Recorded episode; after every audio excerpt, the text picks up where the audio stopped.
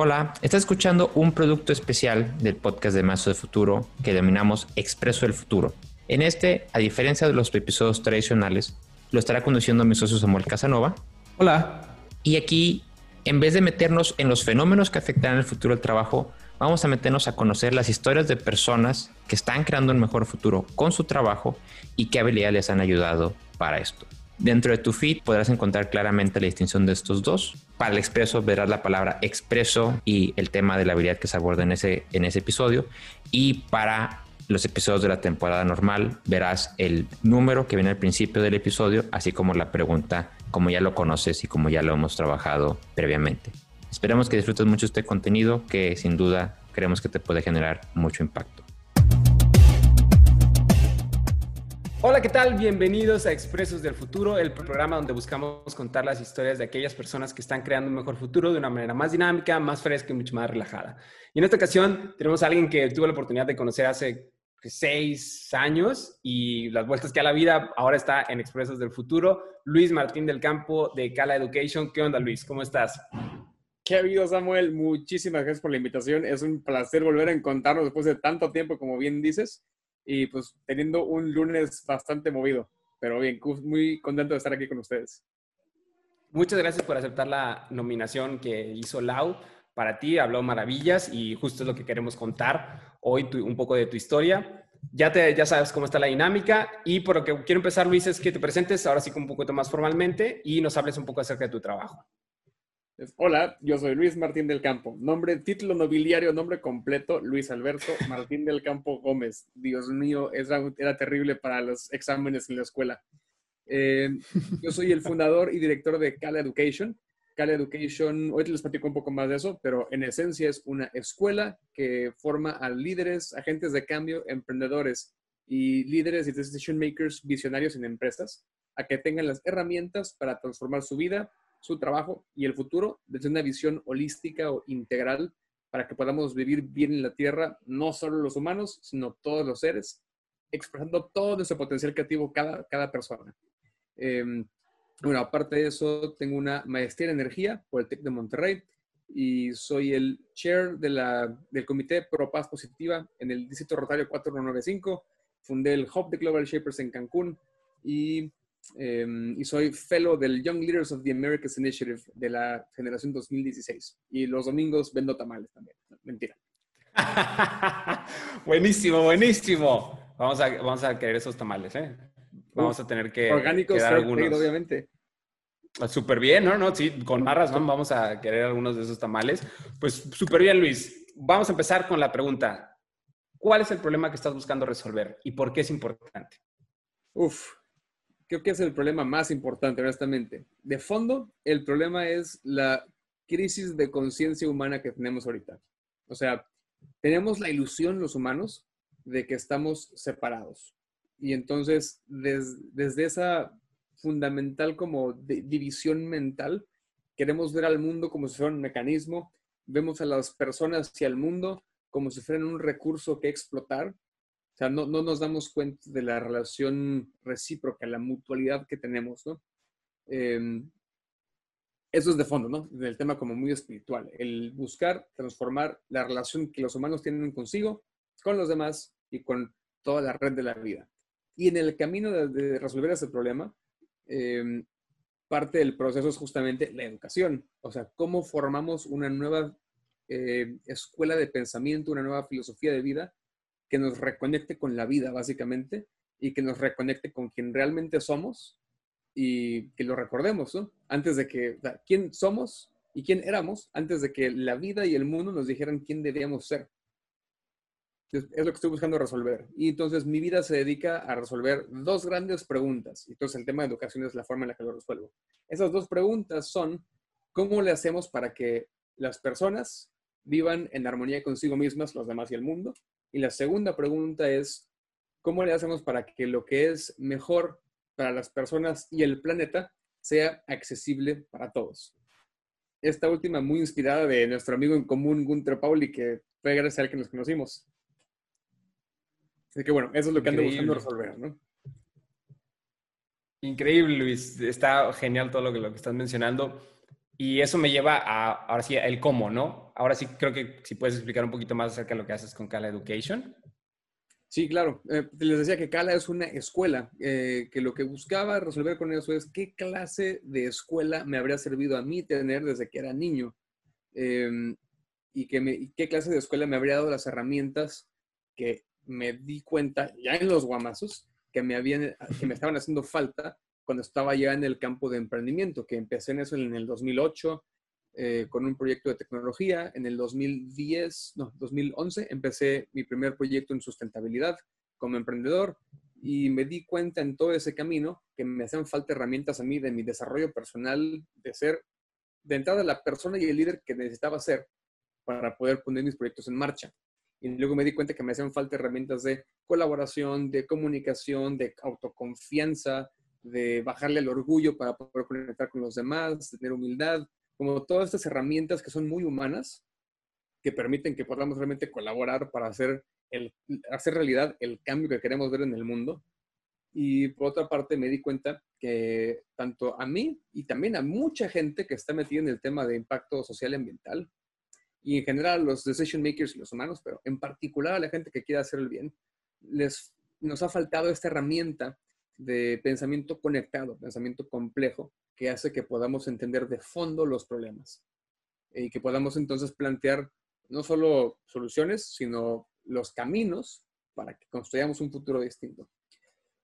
Entonces, bueno, ¿qué, todo eso es como qué clase de cosas hacen falta. Entonces, lo que hace Cala es dar los eh, cursos y las capacitaciones y las experiencias, las mentorías, para que eso pueda ser realidad. O sea, para que las personas eh, primero conecten con su propósito y su empoderamiento, eh, encuentren qué es lo que realmente han querido hacer toda su vida, cuál es esa chispa que los enciende, los lleva a la vida y que tengan luego las herramientas para trabajar con las demás personas. Entonces damos cursos de empoderamiento y propósito y de habilidades para jóvenes profesionales, programas que tienen que ver con eh, hacer emprendimiento regenerativo, o sea, proyectos de negocio que desde cero están diseñados para que tengan impacto social y ambiental y no por encimita, no greenwashing, proyectos que están hechos para que tengan impacto profundo.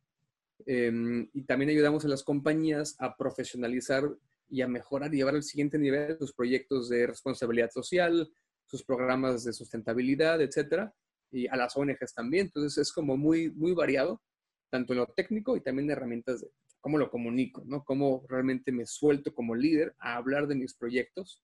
Em, y a colaborar de manera efectiva, que me di cuenta que uno de los grandes fracasos que tenemos como comunidad de agentes de cambio es que en general en el mundo, no es nada más en México, no sabemos colaborar. No just let that sink in. O sea, tenemos, tenemos todo lo que hace falta de tecnología y de conocimientos para hacer todos los cambios. La bronca es que no nos da la gana. Es como esa frase de México no es potencia porque no quiere. O sea, no somos una civilización sustentable en las estrellas porque no queremos, porque nos hacemos güeyes. That's it. Que no nos ponemos de acuerdo. Entonces la idea es oh. solucionar de fondo eso. Pues me parece una chamba de, ahora sí que de un chorro, pero que creo que estás abordando bastante bien con, desde el punto de vista de la, de la educación.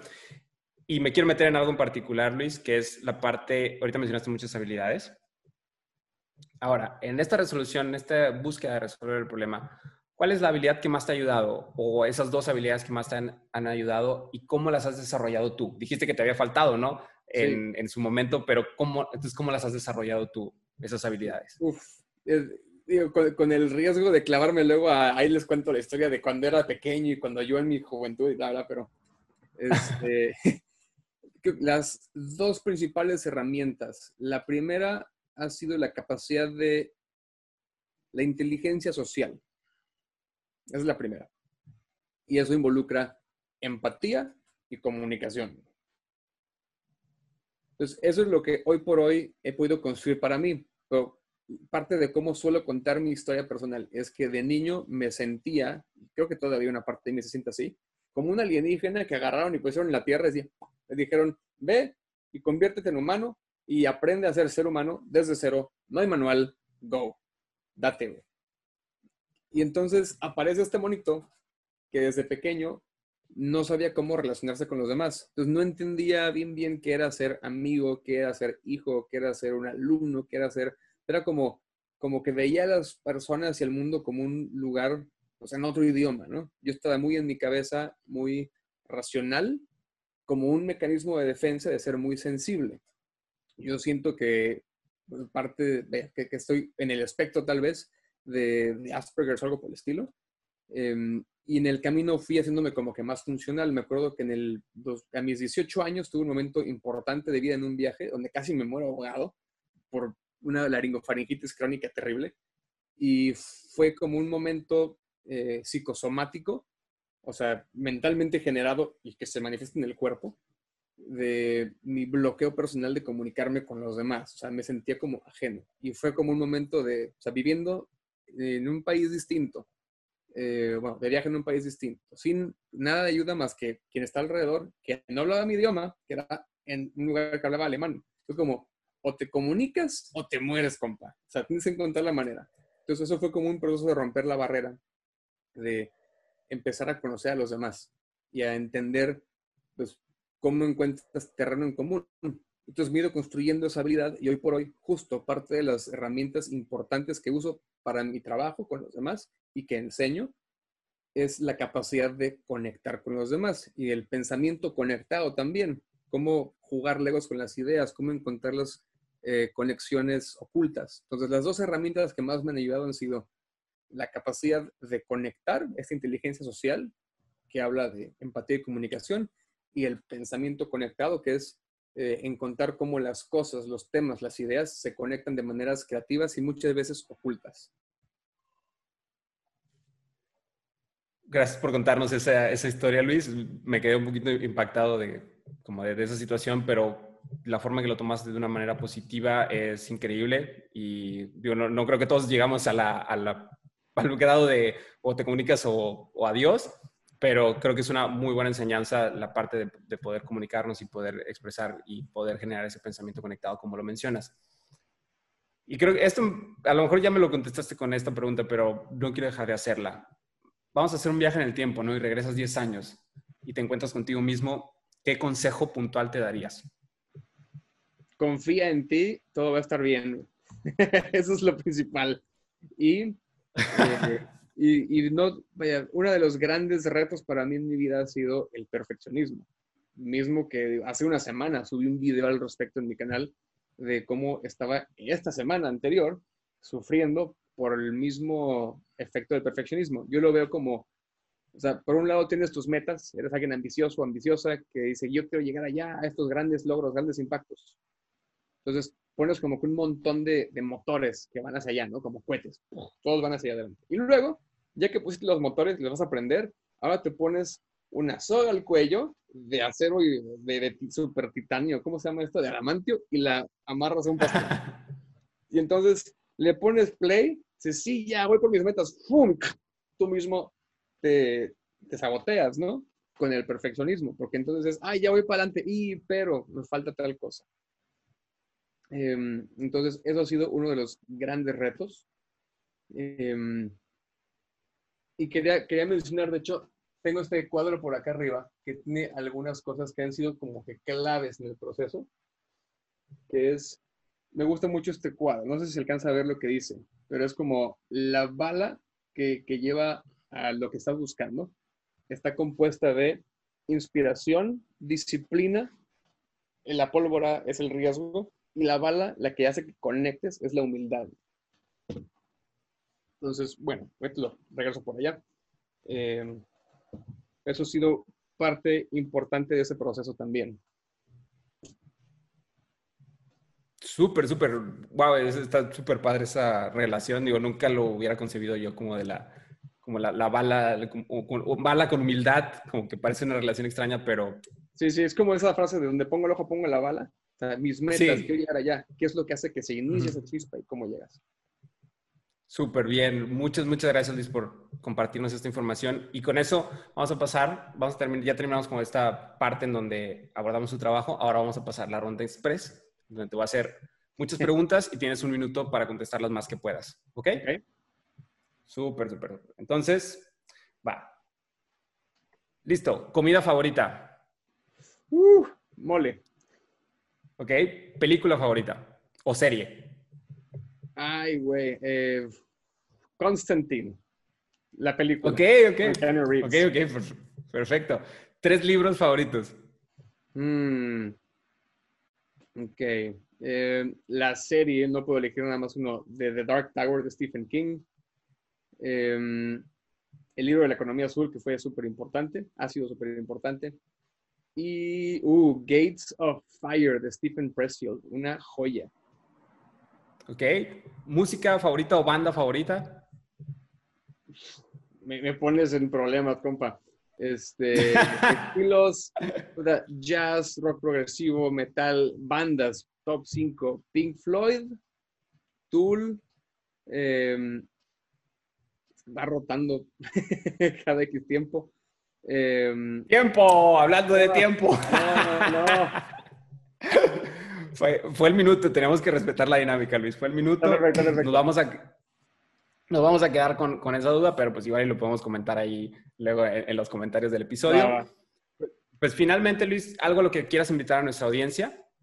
Sí, claro. Eh, dentro de los programas que están activos en Cal Education, eh, si tú tienes un proyecto de empresa social o eres una ONG o una AC, eh, tenemos un programa que empieza el 5 de septiembre, se llama Emprendedores de Impacto y es para fortalecer tu organización con herramientas de liderazgo evolutivo, que es el modelo educativo que diseñé para Cal Education. Eso no lo mencioné en el programa, pero tenemos un modelo educativo único. Este, entonces, hablamos de liderazgo evolutivo, que tiene que ver con comunicación, empoderamiento y demás. Hablamos de eh, cómo hacer tu modelo de impacto y cómo hacer la medición de ese impacto, cómo poder reportar de manera efectiva eso. El tercer módulo tiene que ver con finanzas para no financieros, para ver tu sustentabilidad como organización, que es bien importante más en esos tiempos. Y en el cuarto hablamos de tu aspecto legal, el canvas legal de cuáles son las cosas importantes que tomar en cuenta y cómo resolverlas, y un plan de 90 días para que ejecutes y lo pongas todo esto en práctica. Entonces, este programa empieza el 5 de septiembre, eh, tiene un costo de 125 dólares. Tuvimos ya una generación con 300 personas de 11 países que terminó hace un mes. Salieron súper contentos y tenemos 25 becas parciales. eh, entonces baja de 125 a 75 dólares masiva. Eh, y eso, pues para acceder a eso, solamente tienen que contactarnos directamente, que nos dieron en el programa, y inmediatamente les podemos dar acceso con la, con la beca. Eh, sí, creo que ese es el más importante que comentarles ahorita. buenísimo, buenísimo. Pues sí, vamos igual para poner tus datos de contacto en eh, este video para que puedan justamente decir y participar en el programa. Y ya el último hilo dentro de este Expreso del Futuro, ¿a quién nominas para el próximo Expreso del Futuro? Uy, hay una empresaria, activista, genio de mujer en Yucatán que se llama Arilu Marrufo, que es la fundadora de Change, cofundadora de Changes Wild y la directora creativa de AM, una, este, eh, un estudio de diseño de modas, que está haciendo un trabajo magnífico con, eh, con comunidades de artesanas en la península de Yucatán. Eh, así que ella creo que sería excelente como una visionaria que ve esa integración entre moda, sustentabilidad y el trabajo con comunidades. Realmente un trabajo regenerativo bellísimo. Perfecto, pues igual le estaremos tagueando y estaremos tagueando sus organizaciones para que participen en el siguiente Expreso del Futuro. Agradecerte mucho, Luis, por la oportunidad de platicar, contar un poco de tu historia, contar un poco de, tu trabajo, del gran trabajo que estás haciendo y pues agradecer mucho a la audiencia que nos está escuchando, nos está sintonizando. Nos veremos en la siguiente edición de Expresos del Futuro. Muchas gracias y a crear un mejor futuro. ¡Uh! Muchísimas gracias. Hasta luego.